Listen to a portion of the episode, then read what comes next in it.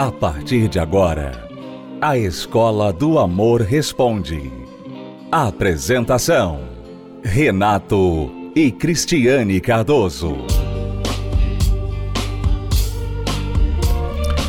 Olá, alunos, bem-vindos à Escola do Amor Responde, confrontando os mitos e a desinformação nos relacionamentos. Onde casais e solteiros aprendem um amor inteligente. Sou viciado em pornografia desde os 10 anos de idade. É a pergunta de um aluno que não quer se identificar. Nós vamos respondê-la agora. Tenho 21 anos, mas tenho visto pornografia desde os 10. Quando era pequeno, não imaginava o perigo que é ver pornografia. Agora estou vendo os frutos disso. Viciei muito na pornografia. Não consigo deixá-la. Até os meus 18 anos eu tinha um certo controle. Me masturbava de semana em semana. Mas nos últimos tempos me tornei dependente disso. Fui dominado pela pornografia. Isso atrapalhou meus namoros. Tinha vezes que minha namorada viajava e eu não conseguia esperá-la voltar para ter relação com ela. Ia ver o que não devia no computador e na TV. Como lutar contra esse tipo de vício? O que devo fazer para me libertar? Quero ser um homem de verdade e não de fachada. Pode começar. Dessa vez eu deixo você começar. Bom, é, obviamente você precisa de ajuda, né? Porque você quer parar. E o seu problema é que você não consegue parar.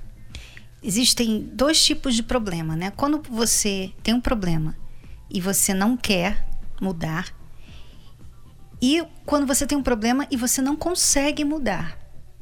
Quando você chega nessa situação em que você não consegue mudar, então você precisa ajuda exterior, porque você sozinho não tem conseguido fazer o que você precisa fazer para acabar com essa situação.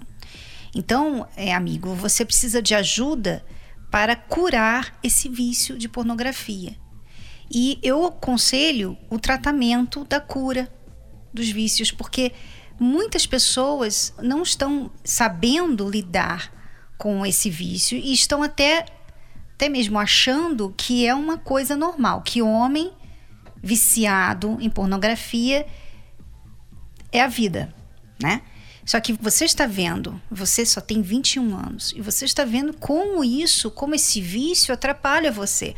Não somente o seu relacionamento, mas você como homem. Você se sente menos homem por causa dela. Menos homem. Então, você precisa do tratamento da cura dos vícios. Esse seria o meu conselho para ele, Renato. E sabe por que, que você se sente menos homem? Porque a masturbação é um ato egoísta é um ato que faz você se sentir inferior. Inferior, porque o homem que depende da masturbação é porque ou ele não tem uma mulher ou ele não sabe manter uma mulher. Ele não sabe ter um relacionamento com uma mulher. Então, quando você diz eu quero ser um homem de verdade, não de fachada, realmente você acertou na mosca aí, porque você não tem alcançado a sua verdadeira masculinidade, você ser homem de verdade, que inclui você saber respeitar uma mulher e não só a sua mulher, mas respeitar todas as mulheres. E a pornografia é um dos maiores desrespeitos que pode haver para uma mulher. Então, você ser homem é você aprender a respeitar a sua mulher e todas as outras mulheres Ser homem é você saber manter um relacionamento com uma mulher onde você pratica o autocontrole. Você diz, por exemplo, que a sua namorada, quando viaja, vocês não têm sexo, mas, obviamente, porque quando vocês estão juntos, vocês têm sexo, mas mesmo tendo sexo com ela, você não consegue deixar de se masturbar. Por quê? Porque você não tem nenhum domínio próprio, nenhum domínio de si mesmo. Você sabe qual é a diferença entre o ser humano e os animais é exatamente a sua capacidade de se controlar, de se dominar. Mas muitos homens acham que não tem domínio. Na questão sexual, na questão de masturbação, não tem domínio. Ah, eu não consigo, não posso. Porque você pergunta: o que, que eu posso fazer para buscar ajuda para parar com isso? A primeira coisa que eu digo para você é que você tem que parar de dizer que você não consegue. Porque isso é uma mentira. É uma mentira. Porque eu tenho certeza que quando você está na rua, você não, não se masturba. Você não se masturba na rua. Por que, que você não se masturba na rua? Ora, porque seria um sério problema para você. Primeiro, a vergonha. Segundo, alguém chamaria a polícia e você estaria em apuros. Então você, mesmo que tenha vontade, mesmo que você veja uma mulher bonita na rua, você não vai se masturbar ali. Porque você sabe que ali vai ter consequências ruins para você. Então você se. O quê? Você se. O quê? Qual a palavrinha-chave? Controla. Se controla. Ah, então você pode se controlar. Então é possível se controlar. Então você consegue não se masturbar quando você está na rua. Logo, você tem o poder de se controlar, mas você precisa exercitar esse poder em outros lugares também. Então, ser homem, parte de ser homem, de alcançar a masculinidade, é você entender que você tem capacidade de se dominar. Esse é o primeiro passo para você vencer o vício da pornografia. Deixar de achar que você não consegue, ok? Agora, é uma batalha que pode ser até espiritual. E por isso, o que a Cristiane recomendou, o tratamento da cura dos vícios, tem sido elementar, tem sido essencial na ajuda para pessoas que têm sofrido com o vício da pornografia. E eu quero mostrar agora exemplos de pessoas que têm se libertado da pornografia através desse tratamento. Preste atenção. Meu nome é Givaldo, eu tenho 31 anos, eu fui viciado em pornografia. Meu primeiro contato com a pornografia foi através de vídeo, revista, às vezes pelos amigos, tá vendo vídeo, né? Depois chegou uma época que eu fui vendo que aquilo não era mais normal, era um, um vício que eu já tinha.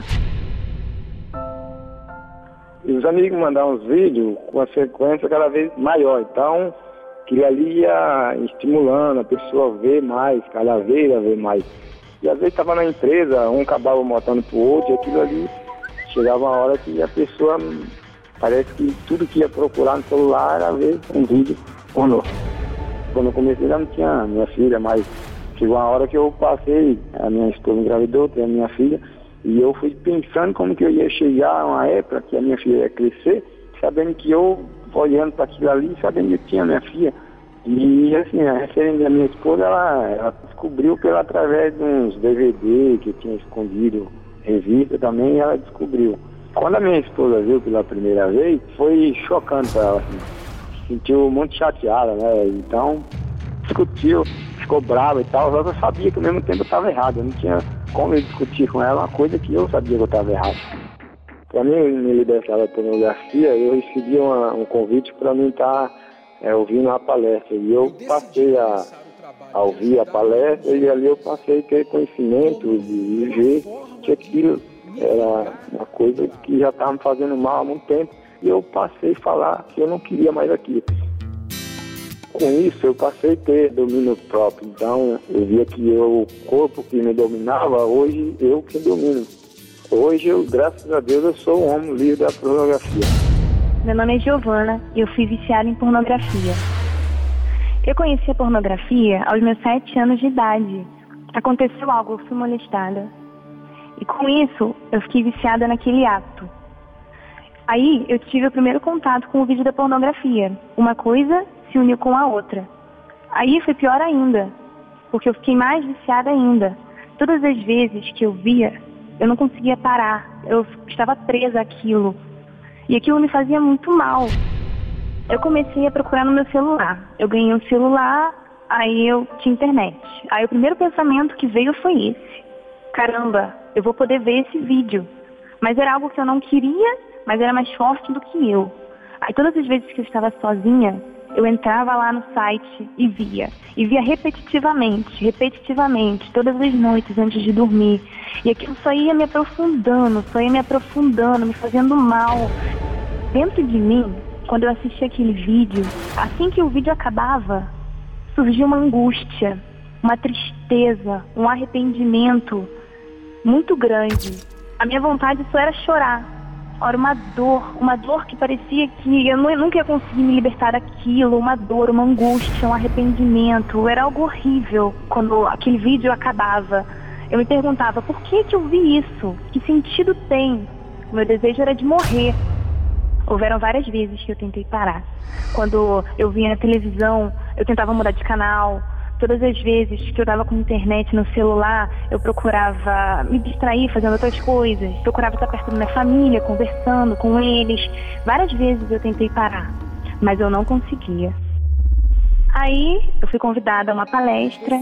Nessa palestra eu aprendi que aquilo não estava me fazendo bem, que eu tinha que abandonar aquilo. Foi ali que eu tomei uma atitude que eu nunca mais ia ver um vídeo desse. A partir daquele dia vieram várias tentações, só que eu tinha uma força a mais para mim não assistir aquele vídeo. Foi o meu basta. Eu nunca mais assisti nenhum vídeo daquele. Eu fui livre, eu fui curada. Antes, aquilo me dominava. Aquilo era algo, como eu disse antes, né? Aquilo era mais forte do que eu. Mas foi aí que eu, eu pude ver que aquilo não era nada. Foi aí que eu abandonei esse vício. E hoje eu sou uma pessoa livre da pornografia. Então, você acabou de ver aí casos de pessoas que chegaram no tratamento da cura dos vícios com o problema da pornografia.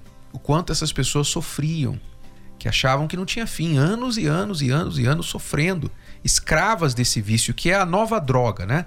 É a nova droga. A pornografia é a nova droga, muito nociva, destruidora que ninguém fala. É, e que está entrando nos lares e para as crianças também. Então, ela, a criança não precisa nem de dinheiro. Não, é de graça. É de graça. É a pior droga porque ela é de graça. Imagine se cocaína fosse de graça. Imagine se crack fosse de graça. Né? A pornografia é de graça. E por isso ela tem arruinado, silenciosamente arruinado, as vidas de milhões de pessoas, adultas, jovens, até crianças, homens e mulheres, casados e solteiros. E por isso eu volto e, e recomendo aqui para o nosso aluno que nos escreveu que ele procure o tratamento da cura dos vícios que essas pessoas procuraram e foram ajudadas e se libertaram. Este tratamento acontece aos domingos. Você pode acessar o site viciotemcura.com para encontrar mais informações a respeito deste tratamento mais próximo a você, na sua cidade. viciotemcura.com. Vamos a uma pausa e já voltamos. Todos correm atrás de algo. E o alvo principal, com certeza, é ter paz. Na vida amorosa não é diferente. Quem não gostaria de chegar em casa no fim do dia e ter um ambiente de paz e tranquilidade? Mas muitos encontram o desgosto, a tristeza e as brigas. Se você não sabe como resolver os conflitos e recuperar a paz e o amor que vocês tinham no início, participe nesta quinta-feira da Noite da Paz no Amor. Palestra especial às 20 horas no Templo de Salomão, Avenida Celso Garcia, 605. Brás. Para mais informações e localidades, acesse terapia do amor.tv ou ligue agora e fale com um de nossos conselheiros através do nosso SOS Relacionamento 11 3573 3535. Voltamos a apresentar A Escola do Amor Responde com Renato e Cristiane Cardoso. Vamos responder a pergunta agora da Adriana. Ela diz: Sou casada há 11 anos, meu casamento está muito frio, não sinto desejo por meu marido. O que eu faço para mudar isso? Bom, a primeira coisa, Adriana, é começar a fazer aquilo que você deixou de fazer nesses 11 anos, né? Porque não tem como você mudar o casamento fazendo as mesmas coisas que você vem fazendo todo esse tempo. Tá? Não existe uma mágica que você vai fazer assim, olha, eu vou falar isso, isso e isso, e vai acontecer um milagre que nós vamos ter vontade de fazer aquelas coisas que nós fazíamos no início do casamento. Não, não existe isso, tá? Você vai ter que começar a fazer coisas que você talvez não tenha mais vontade de fazer. Por exemplo, um carinho. Um carinho, você diz aí que vocês estão frios. Então, provavelmente, você não tem vontade de fazer um carinho no seu marido. Mas, para você reconquistar esse casamento, você terá que fazer. Uhum. E é engraçado, Renato, que as pessoas conseguem fazer isso, às vezes até com amigas, né? Elas conseguem ser carinhosas com amigas que eh, até estão distantes, às vezes ficam anos sem se ver, quando se veem, são carinhosas umas coisas. Quer dizer, ela decide ser carinhosa com aquela pessoa. Uhum. Ela não estava, aquela amizade não estava ali o tempo todo, elas não estavam conversando o tempo todo, mas depois de tantos anos se veem de novo e conseguem ser carinhosas umas com as outras. Por que, que você, dentro de um casamento, não consegue fazer isso? Porque você está esperando sentir. Você não está decidindo ser carinhosa. É, é uma falha na compreensão, Cristiane, de que é preciso você sentir desejo para fazer alguma coisa. E na verdade não é. Em todas as partes da vida nós sabemos disso. Por exemplo, Adriana, você sente desejo de lavar o banheiro da sua casa? Limpar o banheiro? Você sente desejo de lavar a louça? Você sente desejo de pagar as suas contas? Eu não creio que você sente desejo de fazer essas coisas. Mas são coisas que você tem que fazer, porque são necessárias. E o interessante, veja só, o interessante é que depois que você faz essas coisas, depois que você limpa o banheiro, lava a louça, paga as suas contas, vem um sentimento gostoso. Não é verdade? Uhum. Você fica feliz que a casa está limpa, você fica feliz que as contas estão pagas, você cumpriu com as suas responsabilidades, vem um sentimento bom. Logo, o sentimento, ou seja, o desejo, o querer, ele vem depois das coisas certas serem feitas. Então você diz que não tem mais desejo pelo seu marido, provavelmente é porque você abandonou as coisas certas que devem ser feitas nesse relacionamento, como a Cristiane falou. Então, o que você faz para mudar isso? Comece a fazer as coisas que uma esposa que deseja o marido faria. Uma esposa que deseja o marido, que sente atração pelo marido, que gosta, que ama o marido, ela faz o quê? Ela dá um beijo nele, ela admira, ela olha, ela faz as coisas com carinho para ele, ela, ela elogia. para ele. Ela se arruma, ela prepara momentos especiais para os dois. Exato. Vai tratando bem essa pessoa, porque você então vai despertar em você e nele também um desejo maior. Então é uma grande ignorância, uma grande falha. Você não é a única pessoa. Não estou falando que você é ignorante, mas a maioria das pessoas é ignorante nesse sentido, em achar que se não sente desejo, não tem que fazer ou não precisa fazer nada. A verdade é que na vida você faz o que é certo e o desejo vem depois. Ok? Então, essa é a nossa dica para você, Adriana. Casamento frio. Eu e ele a gente brigava muito, não conseguia se entender, parecia dois irmãos. Ou melhor, cão e gato, né? Porque brigava demais, era muita briga. Ciúme besta, eu não poderia ver ele olhando para um lado, que para mim ele estava olhando para uma outra mulher. É, eu tinha um complexo enorme de inferioridade, ele me achava feia, me achava uma mulher inferior a qualquer outra pessoa. Né? Então, devido a isso, tinha muitas brigas. E o casamento foi esfriando. Era nervosa, autoritária, queria mandar, uhum. queria ele tem que fazer do meu jeito, não do jeito dele, tem que ser do meu. Ela via na, na mãe dela é, um homem, o homem da casa, que a mãe dela praticamente nunca teve sorte na vida amorosa, né? Aí ela queria levar isso para dentro de casa também. E já em casa era o contrário. A gente pega, eu olhava meu pai como o homem da casa. Então, ela queria pôr do jeito dela, eu queria pôr do meu jeito. Então, a gente pegava, brigava por causa disso. Não importava o que eu fazia, sempre ela estava duvidando. Eu tra indo trabalhar, indo jogar bola, onde que eu fosse, era, ela desconfiava de mim. Então, vocês chegaram assim na terapia? Chegamos assim. Como que a terapia ajudou? Ajudou. Um ponto que eu gosto de focar muito foi que eu aprendi que primeiro eu tenho que cuidar dele. Se eu quero que ele cuide de mim, eu tenho que cuidar dele, independente se ele vai cuidar ou não. Então eu tinha que cuidar dele, eu tinha que ter, ter aquela submissão, sabe? Respeitar ele, que eu não respeitava. Eu era uma mulher muito ignorante, muito grossa. Né? Então, não tem nem como. Hoje eu vejo que não tem nem como um homem chegar perto de uma mulher assim. Eu passei a ser uma auxiliadora.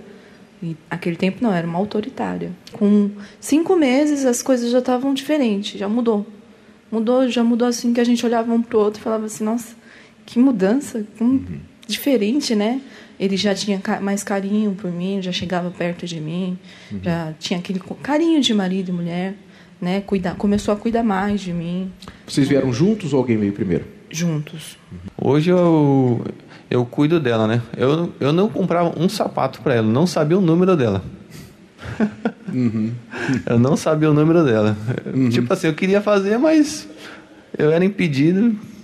Eu era impedido de fazer isso por falta de, assim, relaxo meu mesmo. Nervosismo não tenho mais, confiante também. Hoje uhum. também me cuido, né? Que também era muito relaxado também uhum. quanto a isso. Devido também um complexo. Então vinha tudo. Uhum. Hoje não, hoje eu me cuido, hoje eu olho no espelho, eu me acho uma pessoa bem, bonita.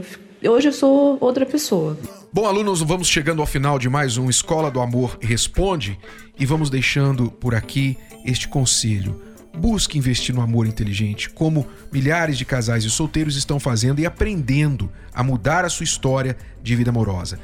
Procure a Terapia do Amor, Templo de Salomão, Celso Garcia 605 no Braz, quinta-feira, 10 da manhã, 3 da tarde ou 8 horas da noite. E em todo o Brasil, você pode achar a localidade mais próxima pelo site terapia do Voltamos amanhã com mais Escola do Amor Responde para você. Até lá. Tchau, tchau. Tchau.